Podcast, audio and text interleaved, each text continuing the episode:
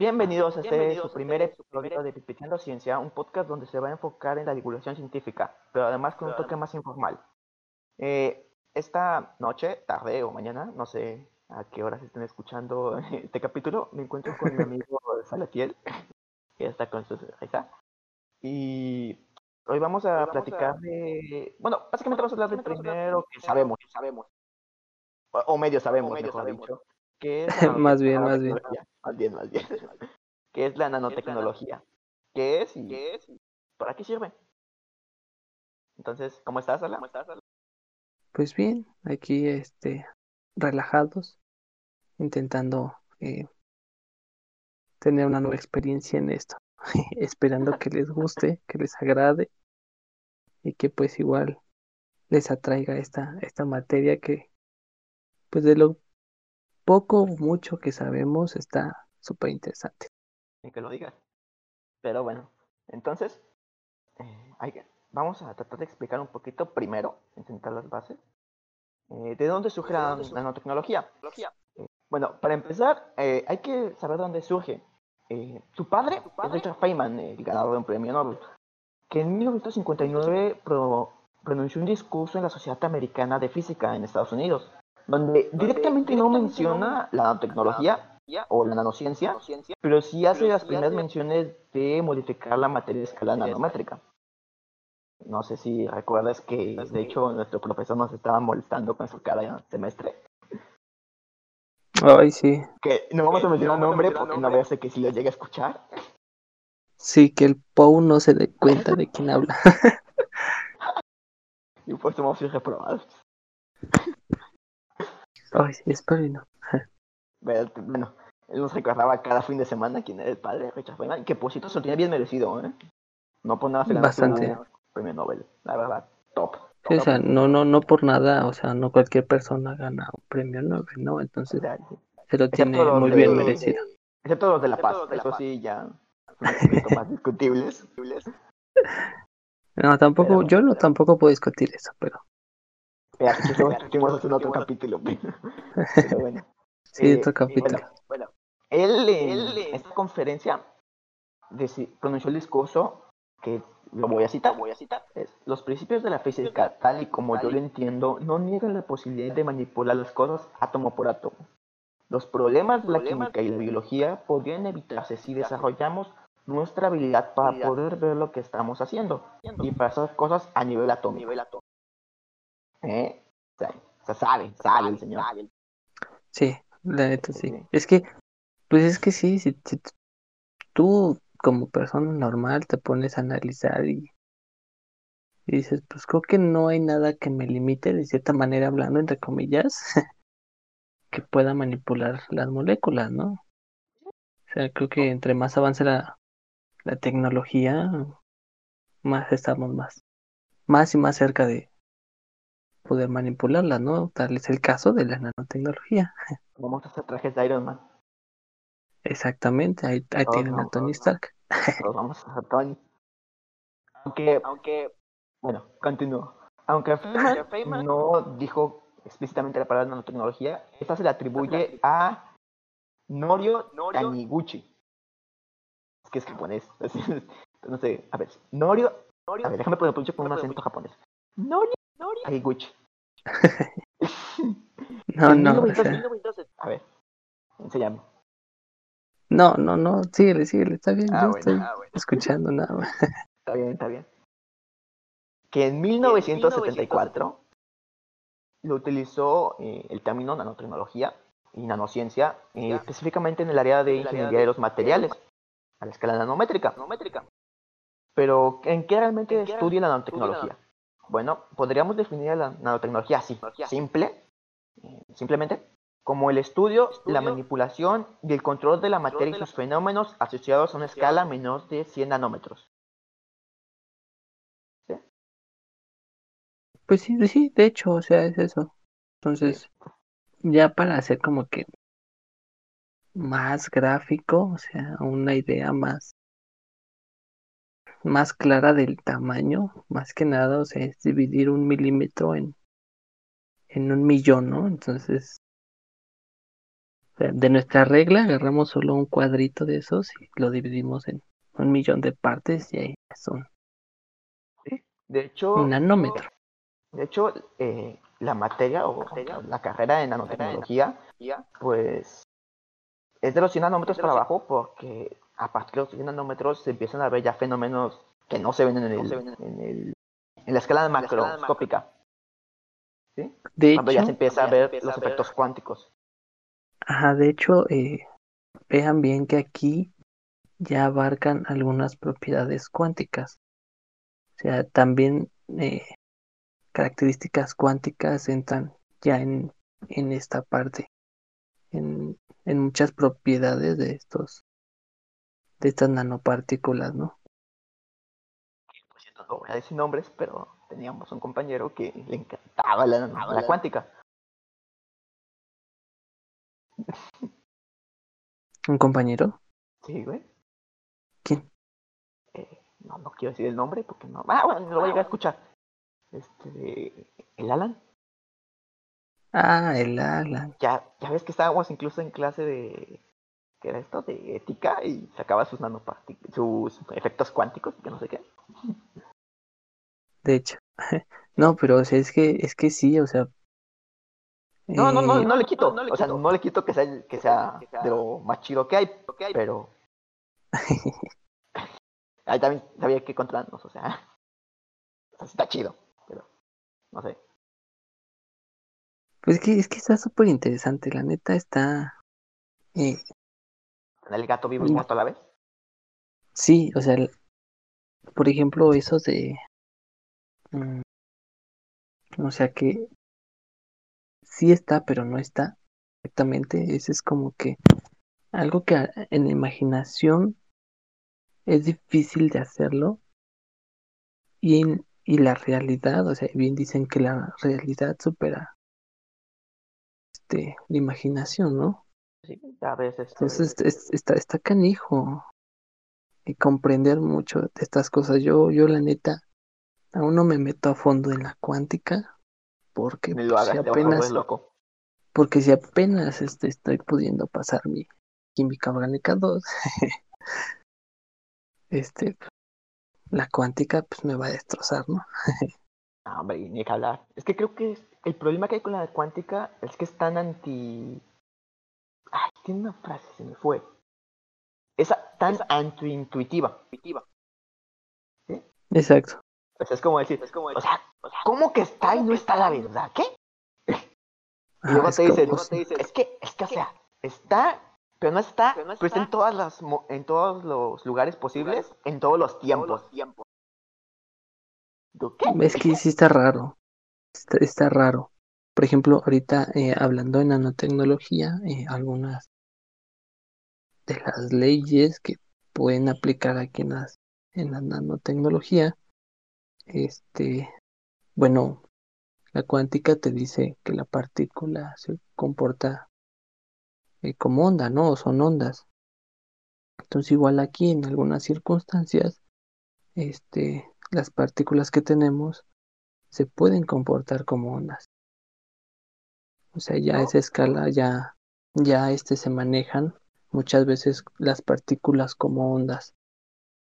Ya ves, de hecho, ahorita en lo que estamos eh, estudiando, de, de, que de hecho se presenta mucho el fenómeno en, por ejemplo, los paneles solares, solares que aprovechan esas propiedades cuánticas o en la escala nano para poder obtener la energía eléctrica. De hecho, otra ley exactamente es que este eh, las ondas de luz Igual, dependiendo de las condiciones, este, se comportan como partículas, a los fotones. Entonces, eso, eso es eh, de gran ayuda en este aspecto de, de las celdas fotovoltaicas. Entonces, sí, sí el, la nano definitivamente está dando un auge, se está dando a conocer de una manera este, excepcional, con grandes novedades y hasta podría decir que hasta el momento que yo estoy viendo un poco pocas desventajas que tienen, ¿no? Pero creo que la, nano sí es, sí es de gran ayuda ahorita en la actualidad. Pues sí. Ya van 60 años desde su invención, por así decirlo, unos 60 años, aprox. Y muchos eh, científicos, tanto del ámbito como los que no son, consideran que la nanotecnología va a ser una de las revoluciones tecnológicas más importantes. O sea, está la, revolución industrial, ya ves que marcó un antes y un después en la historia de la humanidad, para bien o para mal. De hecho. Con las máquinas de vapor, luego las máquinas de, carbón y todo eso. Eh, y luego llegaron la, la revolución, creo que era de las telecomunicaciones. No me acuerdo de cuál llegó, que también, o sea, de pasar del periódico, a pasar a usar internet y formatos como el que estamos usando de podcast para comunicarnos de manera remota, porque yo estoy en una parte de México y tú estás en otra, entonces, imagínate. Eh, sí, es, una conexión. Luego creo que siguió la revolución de los procesadores de material, de material sólido, algo así creo que se llama. Perdón, sí, ahorita no me sé completamente el término, pero creo que sí era así. De electrónica avanzada, que permitió la creación de las computadoras y los sistemas complejos. Pero la tecnología puede que sea la siguiente revolución a cambiar completamente todo. O sea, es que los, creo que las posibilidades de la tecnología son demasiado altas que parece hasta de ficción. Es que de hecho es, es, es como, así ya habíamos dicho la definición, la manipulación de la materia, el control de la materia a escala nanométrica, o sea, tu, tu visión con la nano es extensa, ¿no? O sea, desde electrónica hasta agricultura. O sea, muchos dicen, ¿qué puede ayudar la nano en, agricultura? En pesticidas, en detectar este algún alguna bacteria en los alimentos. O sea, y de ahí se abarca mucho que esté enfocada tal vez en, en algunas en algunos temas más que en otros, pero creo que en muchos, muchos abarca. La neta, o sea, es un campo muy grande. Es como en su tiempo cuando se creó la química. Ándale. Tenías de dónde escoger. dónde escoger. Entonces, ¿qué te parece si ahorita profundizamos un poco más en las áreas en las que puede tener un aporte bastante significativo la nanotecnología? Mm, a ver, por ejemplo, tú. A ver, espérate. Voy a, continuar. Voy a, continuar con el, esquema que tenía. ok, ok. ¿Sí? ¿Te parece? Ok. sí. Ahora, las nanopartículas pueden tener dos orígenes. O sintéticos, que significa que fueron producidos por el hombre en un laboratorio. O los naturales, que por default vienen de la naturaleza. Por ejemplo, eh, podemos tener sintéticos, eh, grafeno, grafeno, que ahorita es muy popular. popular. Y como natural podríamos decir eh, algunos tipos de virus que están a escala nanométrica. Algunos tipos de virus pueden estar como un, un producto a nivel nano, no, nanoscópico. Exacto, el, mismo, mismo ADN, ¿no? Sí, o sea. Que está a escala nanométrica y pues está en la naturaleza. Y de hecho puede, creo, hay aleaciones, ah, híbridos, por ejemplo, ahorita que estuvimos, bueno, a lo mejor los que nos escuchan no lo saben, pero hace unos días tuvimos una tarea de leer un artículo científico de un tinte especial, el, el azul maya. ¿Te acuerdas? que, que, ah, que por cierto, agregando, agregando, la nanotecnología no es reciente, o sea, como tal, su término y importancia ahorita se le ha dado más grande, tiene un mayor auge en nuestra época. Pero la tecnología viene acompañando al hombre desde sus inicios. Sin darse cuenta. Sí, o sea, sin darse cuenta. Por ejemplo, el tinte, este que te estoy platicando, que les voy a platicar a ellos, que es un tinte color azul que se encontraron en, en vestigios arqueológicos mayas, que curiosamente llevaban como unos eran, creo que 300 años expuestos a, al medio ambiente, que un color, de esa época no aguantaba eso, y creo que de hecho ningún color en nuestra época actual todavía lo sigue aguantando. De hecho, y, y, o sea, han sido miles de años que porque han sido miles desde esa época, pero que estén en climas muy extremos como en la selva, así de sencillo, o sea, muy caluroso, muy húmedo, entonces se expone a, muchos a muchos cambios que, que lo podrían desgastar, como el índigo, ¿no?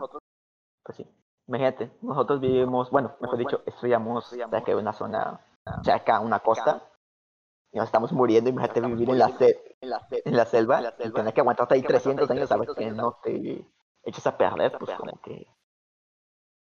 Claro, complicado, por ejemplo, tan sencillo que nosotros estudiamos en, en un lugar tan caluroso, si estamos dos horas en el calor, nos estamos muriendo. O sea.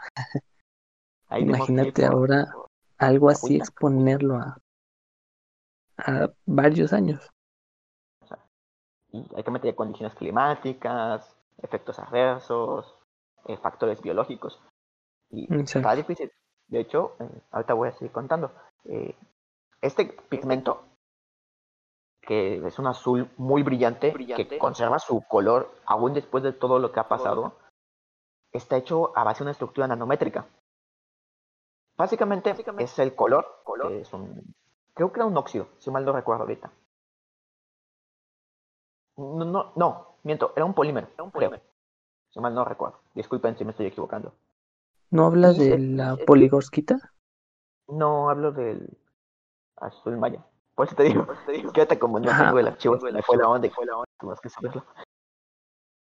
Pero creo que era un polímero o era un óxido, no, ahorita no estoy completamente cuerdo, porque se obtenía de plantas. Creo que era un polímero, algo así. Pero que a nivel, y los científicos van, ¿por qué fregado está aguantando tanto? O sea, ¿cómo es que aguanta tanto? Y después de su estudio en laboratorio, se comprobó, o mejor dicho, se observó que su estructura nanométrica era distinta a los otros tintes de su época, porque aparte el color venía encapsulado como en una armadura que se llama, que se llama matriz, en una armadura de cerámica que lo protegía del exterior. Y este no es el único ejemplo de nanotecnología aplicada en el pasado. Otro ejemplo claro en nanotecnología es, por ejemplo, la modificación genética que se le hizo a muchos animales y plantas para domesticarlos, que fue dando tecnología de manera indirecta, porque se alteró su ADN. Se seleccionaron las especies que más eh, eran útiles para el hombre y se modificó, como te digo, su ADN para que cumpliera características en específico. de hecho, creo que ahí entra la biotecnología o la eh, ingeniería genética. Sí, de hecho, eh, ha sido una una mezcolanza de químicos que sin darse cuenta han, pues, a escala nanométrica han manipulado las cosas, ¿no? En este caso, por ejemplo, el azul maya, retomando ese tema, este, o sea, ahí dice que su estructura es una super red, o sea, una super red que, que, que, que le permite tener esa, o que se, hace una hipótesis que, le, que probablemente eso permite que tenga su brillo. Entonces, este... ah, mira, ahorita ya abrí el, archivo y dice que... Comentar bien. Ajá, que es nanopartículas de metal encapsuladas en el, en el sustrato y óxido de nanopartículas encapsuladas en la superficie. Entonces, eso también se cree que le da el, el, el, color este, o que posiblemente eso le da el color, ¿no? Igual, pues es que hay muchos temas, ¿no? Para no entrar así de lleno y no revolverlos, eh, es un tema muy interesante este, ¿no? De, de la, de la azul maya. Eh, por ejemplo, otro ejemplo de, de las aplicaciones de nanopartículas, pues, o de la nanotecnología, que básicamente la mayoría se enfoca ahí es en la medicina. Mucha, mucha nanotecnología se ocupa en, el ámbito este, médico, ya que en este caso un ejemplo es el, eh, en los fármacos, o sea que una, una nanopartícula pueda liberar este el fármaco donde exactamente debe de ser, o sea, sin necesidad de, de afectar las diferentes partes, ¿no? En este caso, eh, se cree que es una solución hacia el cáncer, ¿no? Como ya nos lo dijo un profesor, es un, es un tema bastante... Extenso. Bastante, ¿cómo dijo? Mm, este... supongo. Bueno, no, supongo, lo es, lo es.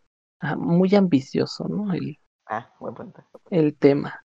El trabajo hacia ese sí es porque sí es muy difícil, ¿no? O sea, sí se ha tenido avances, pero pero aún sigue como que habiendo unos unos problemillas, ¿no? Entonces, la medicina es se les llegó este como la gloria, ¿no? Porque pues gracias a estos a estos compuestos, a estas nanopartículas, se puede avanzar bastante en la medicina, en las enfermedades y demás. Pues sí, porque de hecho estaba yo usando un libro para tomar en base el guion y hay platican de que un inconveniente que tiene ahorita muchos eh, tratamientos o experimentos en la, en la biología y en la química es que, ah, y de hecho ahorita lo estamos viendo con química orgánica 2, que una reacción química a nivel, por ejemplo, nosotros mezclamos, mezclamos compuestos, compuestos, no podemos, no podemos todos los, todas las veces saber cómo va a terminar. Y más en la biología, en, en, las químicas orgánicas, no, te, no existe el completo control de poder saber qué es lo que estás haciendo, porque es una mezcla de probabilidad. De probabilidad.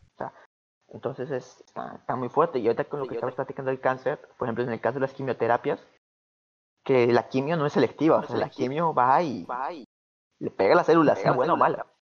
Sí, o sea. Entonces, la nanotecnología sí tiene ahí una gran implicación. Ah, un gran hueco donde puede entrar para cambiar el mundo, sinceramente. Y de hecho, agregando un poquito lo que has dicho hace rato, el profe dice, chavos, este, no, no, no se salten mucho porque está muy difícil, pero yo digo que sí se puede.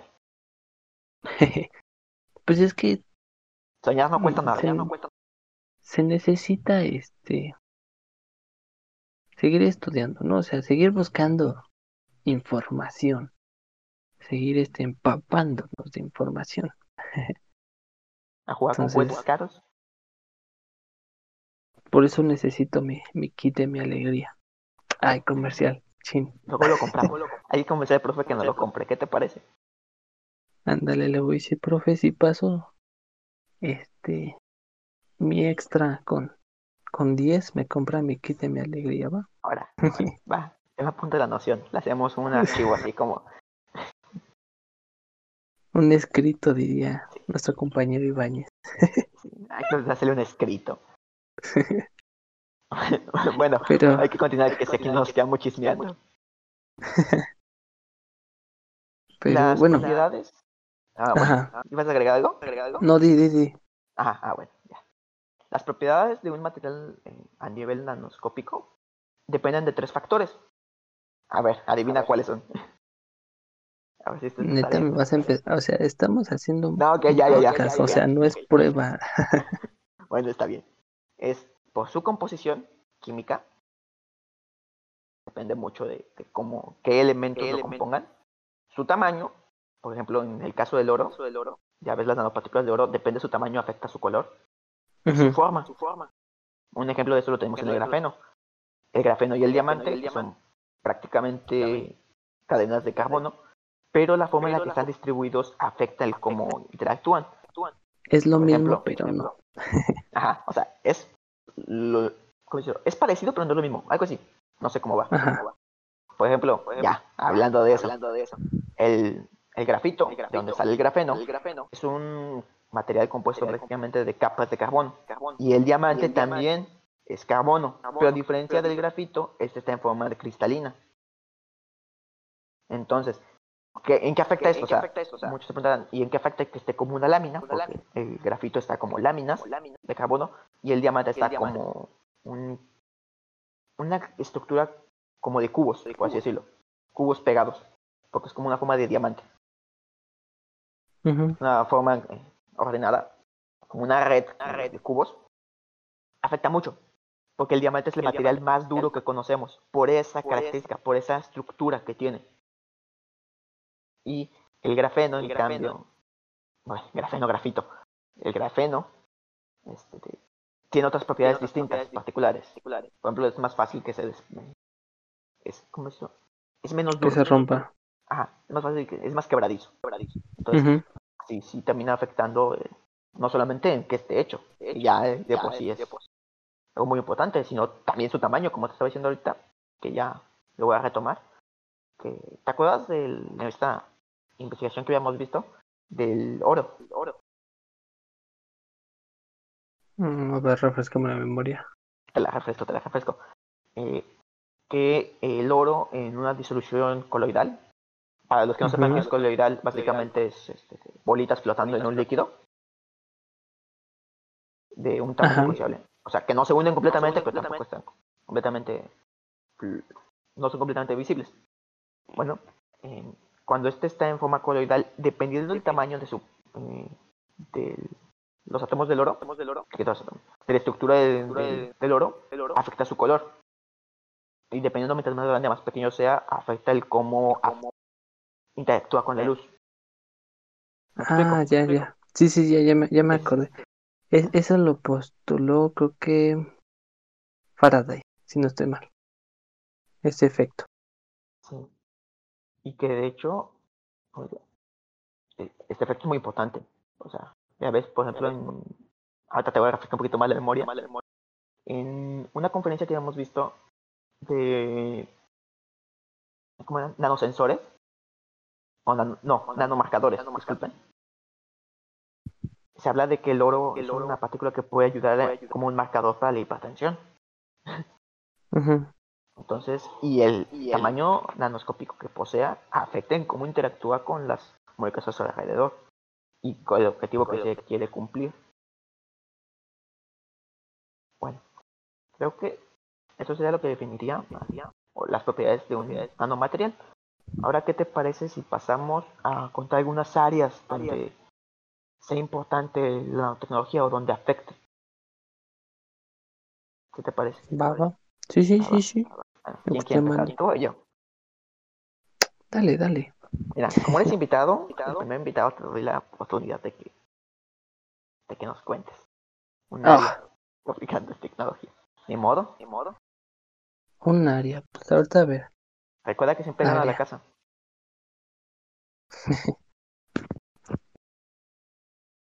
pues medicina ya hablamos, ¿no?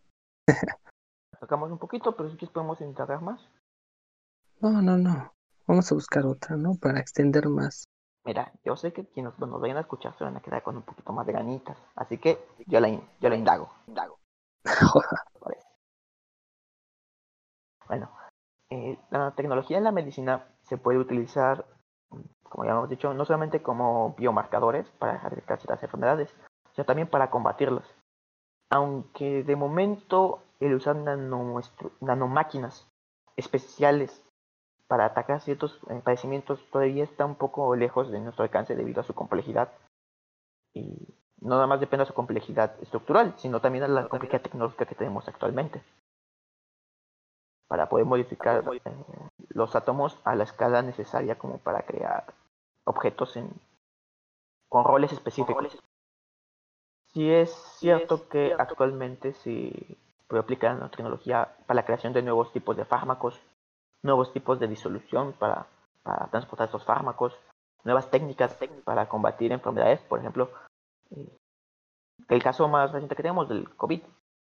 Las, las vacunas Muchas vacunas pues, usan tecnología nanoscópica para poder llevarse a cabo. Entonces, el estudio en esta área es bastante grande. De hecho, creo que es de los más prometedores. Si no recuerdo. Y es el, que más recibe financiamiento por su impacto tanto económico como social. Entonces, como que el área fuerte. El área fuerte. Sí, o sea, ya como lo había mencionado es este simplemente como que el área donde más se está utilizando. Así de sencillo, porque en esta carrera, cuando entramos, todos los que estaban ahí querían ser médicos. Más de la mitad, creo. Creo que sí, o sea, es, en un futuro creo que va a ser una de las bases de la, o bueno, no base, pero una de, de las más importantes materias que, a mi parecer, tendrían que llevar un poco eh, la medicina, ¿no? A un este farmacobiólogo. Porque exactamente no solo para detectar enfermedades, sino para combatirlas. En este caso, por ejemplo, el, de la, los antibióticos, este que empiezan a ser este menos eficaces, creo ahí hasta la nanotecnología podría entrar y buscar una manera de de este pues a lo mejor manejarlo como un catalizador de que tenga una reacción fuerte hacia hacia la bacteria, ¿no? Que acelere y combata de manera eh, perfecta y exacta la bacteria, ¿no? Que ahorita, como digo, se está se está degradando la eh, la utilidad de la de Ya los que antibióticos. Ya ves que nuestros padres se ¿Mande? volvieron adictos. Ah, que te iba a decir que pues ya se está haciendo la resistencia bacteriana. bacteriana. Exacto. Pues nuestros padres se volvieron adictos a comer penicilina al parecer todos los días. Igual es- ya- La, la otra vez no sé por qué me, me topé con un con un artículo. ¿Andas buscando en internet? ¿Eh? Que andarás buscando en internet, nada más digo yo. No sé, no, no sé qué estaba buscando. Pero me salió, de hecho, este me- algo como- no me acuerdo el título, cómo decía, pero tenía que ver con con el, el, el encapsulamiento o nanoencapsulamiento. Le di, la verdad no lo leí todo, le di una ojeada nada más, hablando, este, entre comillas. Si un profe llega a leer Pero eso, te van a es-. Eh, bueno, se utiliza, ¿no? El, el encapsulamiento desde este, las, las medicinas, ¿no? Pero algo decía de, de emulsiones que, que ponían, mm, es que, ¿cómo lo describo? Porque pues sí usaban este, palabras bastante Técnicas. bastante difíciles, que hasta yo me quedé así, de, a ver cómo, lo tuve que volver a leer, porque, o sea, son cosas como de medicina. pero daba a No, entender no, que, que, que la este que las nanopartículas Te salía que lupus, ¿no? Es que el lupus sea, se puede combatir con nanotecnología o, y a- o sea, las- las- o sea, en- la forma de encapsulación eh, ya había una forma llamada nanoemulsión. O sea, hacían una, una emulsión de tamaño nanométrica este, para que ese sea este o sea creo que era más barato y llegaba más directamente. Igual actuaba como sensor, algo así decía más o menos, que, y llegaba directamente a, a donde tenía que atacar. Entonces, ya no lo leí más.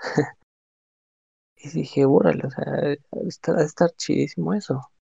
O sea, de estar eh, increíble eh, que un, un medicamento trabaje de, de esa manera tan, tan sorprendente y tan eficaz, sin necesidad de afectar otras partes, como y lo principal, ¿no? Que intente no, no tener este repercusiones. Los temidos efectos secundarios. Exactamente. Que ya ves que mucha gente por eso anda diciendo cosas tan barbáricas como decir que las vacunas producen autismo. Aunque no hay nada que lo justifique. Sí, o sea, chicos, no, no hagan caso a eso de que las vacunas no sirven. Eh, no saben el proceso que lleva al realizar una vacuna, o sea, no se hacen mensos esas personas, nada más porque sí. no, y olvídate nada más del proceso que, por cierto, es muy largo. Creo que daría para hablar de un, en, un episodio de, eso, pero ya, ahí lo veremos, ahí lo veremos. La creación de las vacunas. sí, este, no nada más eso, sino también sus repercusiones sociales. simplemente, por ejemplo, busquen en, Google, lupus, gente con lupus. Digo, con lupus. Yo, yo, si sigues con eso, Doctor House. No, no, no. Gente con polio, perdón. Con que vean fotos de gente con polio. Hace 50 años, que técnicamente no es mucho, mucho tiempo. Mucho tiempo. Realmente poco. Creo que ni siquiera son 50 años, son como 30. No es mucho tiempo desde que ya va la vacuna de lupus. De lupus. Otra vez yo, la, la polio. La, polio. no, lleva mucho tiempo que es la, la vacuna de la polio. Y te das cuenta realmente cómo es que las vacunas realmente son necesarias. De hecho, gracias a la vacunación, el ser humano ha logrado eliminar la primera el primer virus, o bueno, mejor dicho, la primera enfermedad del mundo, que es la, la viruela. Exacto. La prevención más que nada. Sí, entonces no, no le hagan caso. Las vacunas sí, son necesarias, son útiles. Vacúnense, aunque duela un poquito, vacúnense. Porque en serio es mejor el piquetito que te duela evitar algo peor. Exacto. Bueno, ahora sí, ya nos, creo que nos vemos mucho por este lado de la medicina. ¿Qué te parece si vemos otra área? me, me acordé de la maestra, de una maestra. ya vamos a quemar los profesores, Nos obligó a hacer este, un, un pesticida, o que habláramos de un pesticida en base de, de NIM. Entonces, pues tomando eso, que la nanotecnología está en la agricultura igual. Como ya lo había dicho. Mira, espera tantito antes de seguir eso. Maestra, que no mencionamos quién es, si nos llega a escuchar de casualidad, haga caso que la queremos, nada más es juego. Ah, bueno, Yo pensé que ibas a decir algo malo. no, no, pero qué tal, pero qué tal. Este, todo es juego, todo es juego, Sí, sí, sí. No, retomando, retomando, retomando la clase, el tema de la nanotecnología en la agricultura. Pues sí. Eh, bueno, eh, bien recuerdo que en ese momento igual leí un artículo que este que prevenían enfermedades en los alimentos, en los sembradíos. Eh, o se estaba trabajando en eso más bien. detección de, de plagas, eh, eh, el sistemas que puedan tratar ese esas plagas. Igual como la medicina que solo afecta esa parte y no afecte la, la demás. Igual un nanopesticida que es lo que estábamos trabajando nosotros que sea natural pues casi casi 100% natural para que no afecte la, la integridad del suelo, ¿no? Y su fertilidad. Sí, y aparte ya ves pues, actualmente, interrumpo tantito. sí, sí. no te preocupes. actualmente existe un temor social bastante grande en cuanto a los químicos en los alimentos. Que ahorita no voy a hablar de eso, pero hay un miedo latente en mucha población que, que ven una etiqueta que dicen tal, tal químico y se alarman. Entonces, si se pueden utilizar compuestos más amigables con el medio ambiente y también con la propia salud de, las personas, pues sí, es un gran avance. Sí, sí, sí, de hecho. Y mm, es que, es que sí, es, es muy, muy extenso esto, porque eh, igual hablaba, recuerdo de nanobiosensores. Por ejemplo, algo así al, al, al dispositivo o, o el biosensor, más que nada es es este un dispositivo,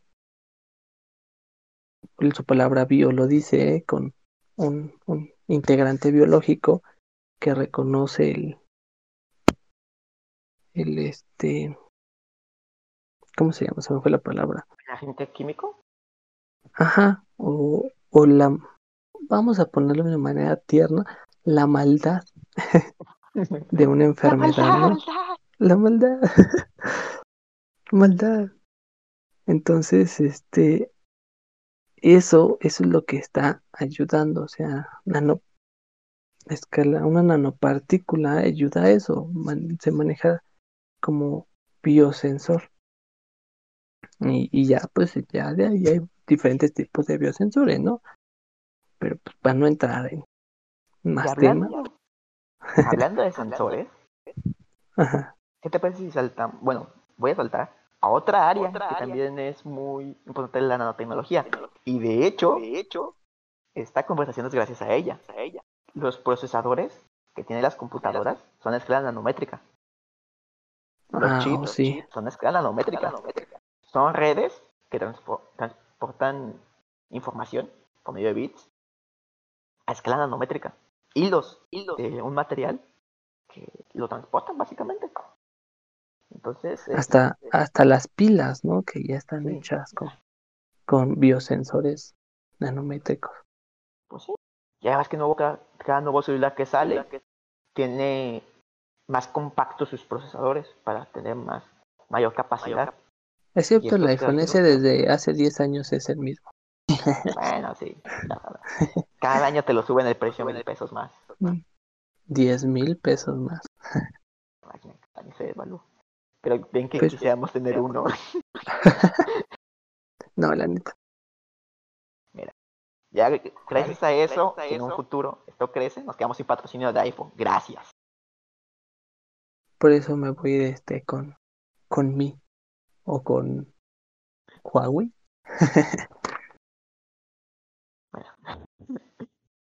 Pero sí, exacto, eso, eso es, esa plática es muy interesante que gracias a eso, como tú lo dijiste, estamos aquí.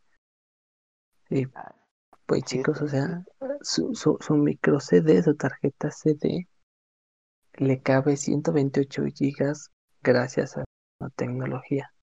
Y antes, ¿te acuerdas que creo que eran los cassettes? Algo, no, eran unas cintas magnéticas. No, no, eran así, es que habían megabytes. megabytes. Ah, pero eran como 10 megabytes, o sea, era muy poquita información nuestro celular, el celular más, ¿cómo decirlo? Jodido. Más, ajá, más jodido que con pantalla touch que exista, es más potente que la computadora que llevó al hombre a la luna. Simón. Y esos eran pedazos de monstruos del tamaño de una habitación. En una habitación de Infonavit, no, una habitación de alguien que, alguien que si gana su buen salario. O sea, que se limpia con Billetes de 500 pesos. Sí, sí, sí. Eran monstruos. Y ahorita ya se han reducido de un, buen, de un gran tamaño. Y ya ni hablar, por ejemplo, la nueva revolución en cuanto a, el, eh, a informática, que más las computadoras cuánticas que ya están en desarrollo. Sí, sin duda ahí el... Eh, ¿Cómo se llama? El salto de energía, algo así, ¿no? Que, que, que ocupaba eh, el mecanismo. Se me olvidó la palabra. La que dijo Jimmy el viernes. ah, los confinamientos cuánticos. Creo que sí, no. El traslado de energía. Ah, ah, tiene que ver algo con el electrón de la posición. Ajá. También se me fue exactamente la palabra. Pero sí, tiene que ver con el, la forma en la que está el electrón y cómo interactúa con su medio. Entonces, como que, wow, está muy porque a lo mejor la gente no se da idea, pero si mal no recuerdo, ahorita no, no, no, no he visto el paper, el paper, pero si mal no recuerdo cuando lo vi, se cree que una computadora cuántica va a ser miles de veces más potente que la computadora más potente hasta la fecha, hasta la fecha, por esas mismas propiedades. Sí, o sea, claro.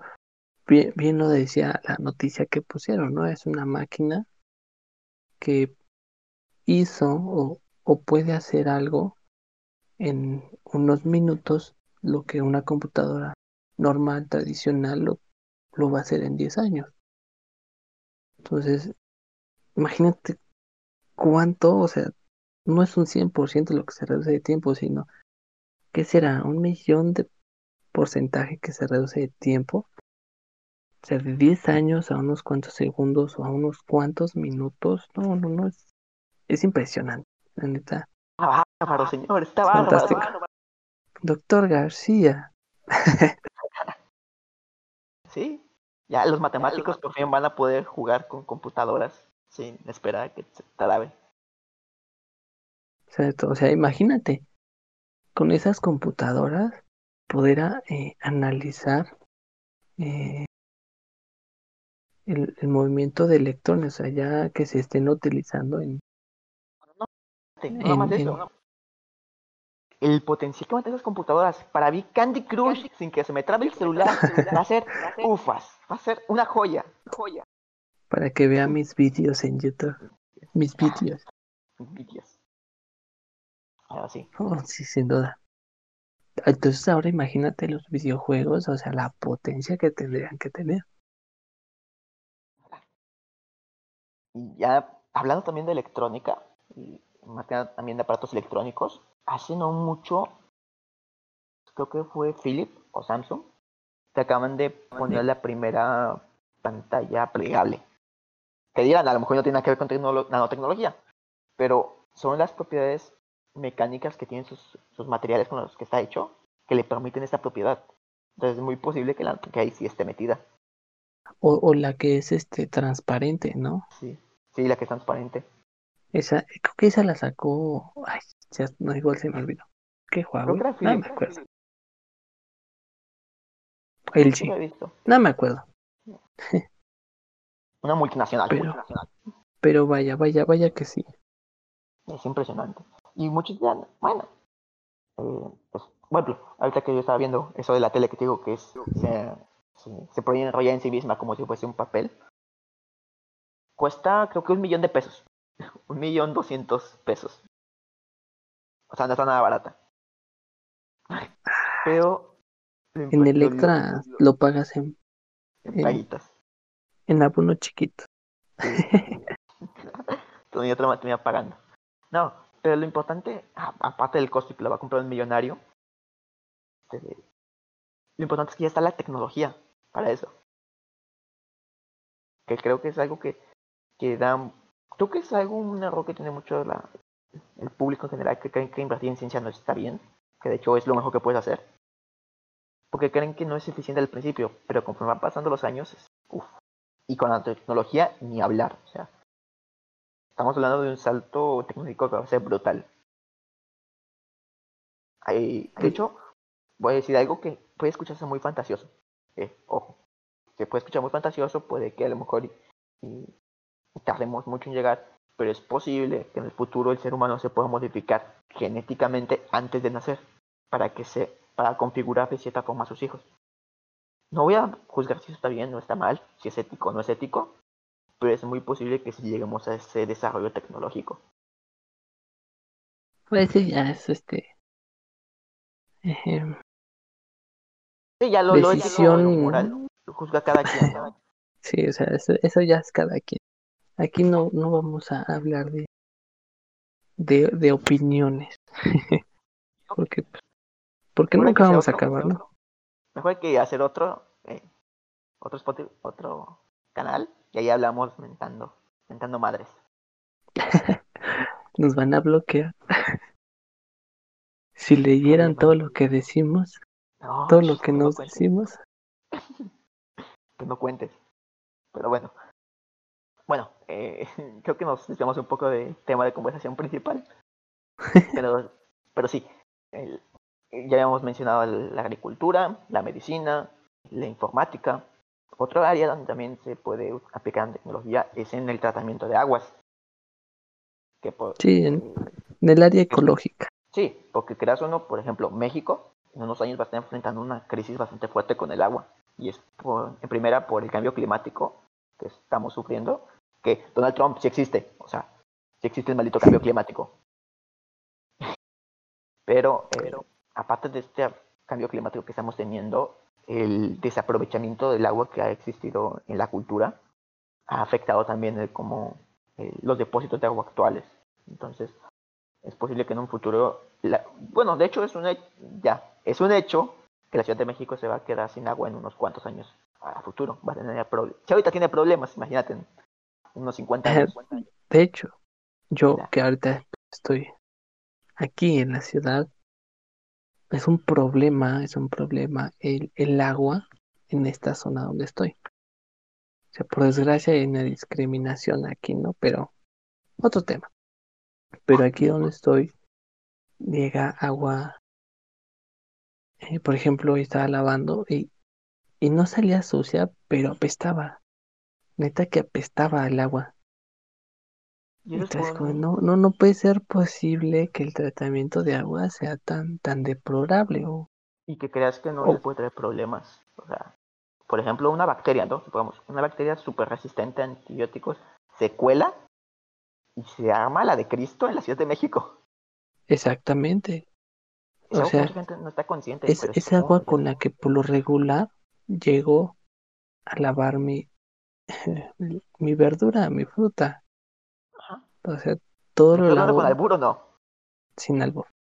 Ah, bueno. bueno, también, no se ocupa para eso, ¿no? Ah, bueno, sí. Pero, pero hablando de ingerir. De comida. Ah, sí, sí, sí, de comida. Este, o sea, eso puede ser este hasta mortal ya en casos extremos. Igual, vamos allá a Poza Rica, Veracruz. Eh, el río Cazones, tú lo ves y, la conciencia de la gente está. No, no sé. No sé qué pasa por su cabeza, que está el río de bastante horrible, o sea, digo. Una cultura, la verdad. O sea, yo veo y, y, y con un buen de basura toda negra y por desgracia hay peces y tortugas nadando ahí, así como de, no puede ser. Y el trata y claro, la nanotecnología, ese es un punto muy, muy positivo que tiene esto, que es una solución hacia ese problema, una solución que, que ya se está viendo, que a lo mejor los que nos escuchan han visto videos, eh, creo que en Japón, no me acuerdo en qué país, este, un chico ya, ya limpió un, un lago completo con nanotecnología. Entonces, eso sería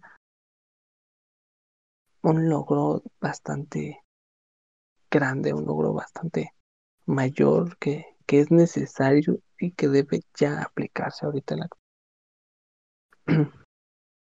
te duro esa situación. A ver cómo nos va en el futuro. Ya nos morimos, ¿no? O sea, ya, no tenemos solución, pero, pero vale la pena intentarlo. Y de hecho la antropología no nada más puede ser para tratamiento de aguas. Hablando de aguas, un problema que están teniendo las grandes ciudades es eh, las lluvias ácidas. Sabes que por tema también de la contaminación, que sí existe, pues se terminan creando eh, en la lluvia, terminan diluyéndose materiales ácidos, que no te van a quemar la piel directamente, o sea, no, no es ácido clorhídrico, pero sí terminan afectando las estructuras y las plantas. Sí. Entonces es como sí, que también yo se puede que, para evitar eso. Ajá. Y por ejemplo, ahorita ese hay, hay ¿cómo se llama? Un programa que se llama Recolección Fluvial. Toda la lluvia cae ahí. Pero, o sea, lo que aquí nos dicen es que la primera lluvia no la recolecte, se deja que se vaya. Exactamente porque es lluvia ácida. Porque, como dices, no es tal vez este me va, me va a quemar toda la piel, me va a desgarrar, me va a quitar el brazo, pero, pero sí es dañina. Sí es muy, muy dañina y, de verdad que esos problemas ecológicos son muy graves, ¿no? Entonces creo que también por eso me encariñé con la nanotecnología, porque tiene muchos puntos muy positivos en, en la ecología. O sea, no solo en el agua, sino hasta en, en, el mismo aire. O sea, tratar el mismo aire para quitar la contaminación o reducir la contaminación más bien. Y ya que estamos hablando de reducir contaminación, creo que ya este va a ser el, una de las últimas áreas que vamos a ver. Hay un montón, o sea, en todo lo que veas, en, en alimentos, en, en, ya dijimos en medicina, en agricultura, también está en los en zoología, en virología, en, en ciencia de materiales, la búsqueda de nuevos materiales con propiedades únicas. Eh, ahí tenemos el, el, el grafeno, los fulerenos, los tubos, los nanotubos de carbono. Creo que el último tema que me gustaría tocar es el, la nanotecnología y las energías, que ahorita también es algo muy importante, porque ya ves que pues al, al mundo le gustó empezar a quemar licuado de dinosaurio, básicamente. le gustó empezar a quemar licuado de dinosaurio sin fijarnos en las consecuencias. Y es hasta nuestra época, bueno, años anteriores que ya se vieron observaciones, pero ya es hasta nuestra época que nos estamos dando cuenta de los cambios climáticos y no nada más climáticos, también ecológicos que está teniendo este tipo de generación de energía. Entonces la nanotecnología puede ayudar a, ayudar a combatir estos efectos. Y ya no hablo que el lado más, no voy a decir pesimista, pero es que no, ya no es nada más combatir, es nada más mitigar, tratar de evitar que no lleguemos a evitar que se irritan los polos completamente y terminar 5 metros bajo el agua. Es la nanotecnología, por ejemplo, aplicada en la energía solar, los paneles solares. Sí, es donde más este se aplica esta, esta, esta, esta área nanotecnológica. Que no nada más puede ser nada más necesaria, aunque es la más conocida, eso sí. Y es, creo que eh, la energía renovable más popular a nivel social también se puede aplicar en bioenergía, usando objetos biológicos para obtener energía, en eólica, en materiales más eficientes de transferencia de energía, en, en, ¿cómo se llama este? en energía nuclear, para materiales que absorban mejor disculpa. Pero la que ahorita urge más es la solar, que es la que ya se está ocupando. Entonces, se necesita más captación solar, más energía. Más eficiencia. Exactamente. es lo que falta. Porque, por ejemplo, esto es algo triste, ¿no? Pero que nos venden la energía solar como que es lo máximo y que un panel solar te lo resuelve todo. Pero la realidad es que sí le falta un poquito más para estar o sea, no está como en sus inicios, que los primeros paneles solares apenas absorbían 4% de la luz que le llegaba. Ahorita ya absorben el 20%, pero aún así... Sí. Ah, una aclaración, chicos, o sea, no está diciendo que no ocupen paneles solares, no, no, no. Úsenlo, de preferencia, úsenlo. Si tienen dinero para comprar alguno, creo que es de los mejores ahorros que te puedes hacer en tu vida. Una buena inversión. sí. Pero lo que quería llegar es que puede optimizarse más. O sea, hay la posibilidad de que pueda ser mejor. Y eso se puede hacer con nanotecnología. Ya ves, los distintos materiales, se puede buscar nuevos materiales o aleaciones de materiales ya existentes para obtener eh, sus propiedades, las mismas propiedades fotovoltaicas o incluso mejores. Ya no nada más estamos hablando de captación, también sino de la recolección de estos mismos materiales. Bueno, eh, creo que ya vimos algunas áreas de la nanotecnología en donde se puede aplicar, también en sus futuras aplicaciones que puede tener y que realmente se va a tener un impacto muy grande en nuestra generación y en la que sigue y en la que sigue y en la que le sigue. Entonces, eh, creo que vamos a terminar concluyendo el capítulo de hoy por aquí. No sé qué tal te parece. Si después podemos hablar de otro tema que sea de interés. Mm, pues es que hay muchos temas de interés que hablar. Vamos a hablar de política. ok, no, eso no. La nanotecnología, ¿cómo influyó en la victoria del Cruz Azul? Pero bueno, yo, yo por ejemplo, recomiendo gente que tal vez este nos escucha y, y no haya eh, o no si no haya sabido qué era la nanotecnología, o sea, yo le invito que a ya, que ya no lea, sino que busque videos sobre nanotecnología y, y verá que es que es muy interesante, es muy innovador y, y, si son papás que obliguen a sus hijos a estudiar esto. Nada de filosofía, no, no, no, no. No, no, Con esta sí comen, ya he perdido. Eh, eh. No hay campo laboral aquí, pero, pero yo creo que es mejor que escribir poemas. Oye. Ahorita nos van a tirar hate los que están estudiando algo de, de poesía, entonces. No, solo a ti, yo sí los respeto. Vale. Pero sí, eh, como dice mi, mi, amigo, este, la tecnología es muy bonita, la verdad. Entonces, si se pueden dar una oportunidad ya de ver videos que ahorita tenemos la posibilidad de poder utilizar otros formatos, por ejemplo este podcast, que es otro tipo de formato, créanme que se van a ver maravillados. Y algo que es importante aquí es saber que la comunidad siempre tiene que estar presente. Yo creo que es algo de lo más importante, ¿no? Para los que, que les interese estudiar como carrera profesional o como hobby la tecnología, ya sea en nivel de ingeniería o como ciencia, yo creo que la curiosidad es algo muy importante que hay que tener en este campo. Porque al fin y al cabo, es, este es el momento en donde se están haciendo revoluciones tecnológicas. Y este es el momento en donde se pueden buscar nuevas ideas creativas para solucionar problemas ya existentes. Entonces, ahí lo dejo nada más. pues bueno, un gusto. Estuvo la plática. Estuvo muy buena. Una plática que dijimos que iba a ser de 15 minutos, se hizo de casi una hora. De hecho. hombre, estamos bárbaros. ¿Quién diría que no? que si no. Que si no.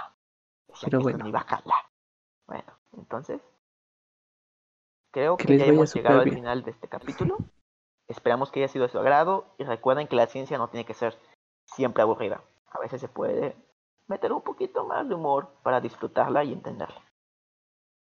Adiós. Bye.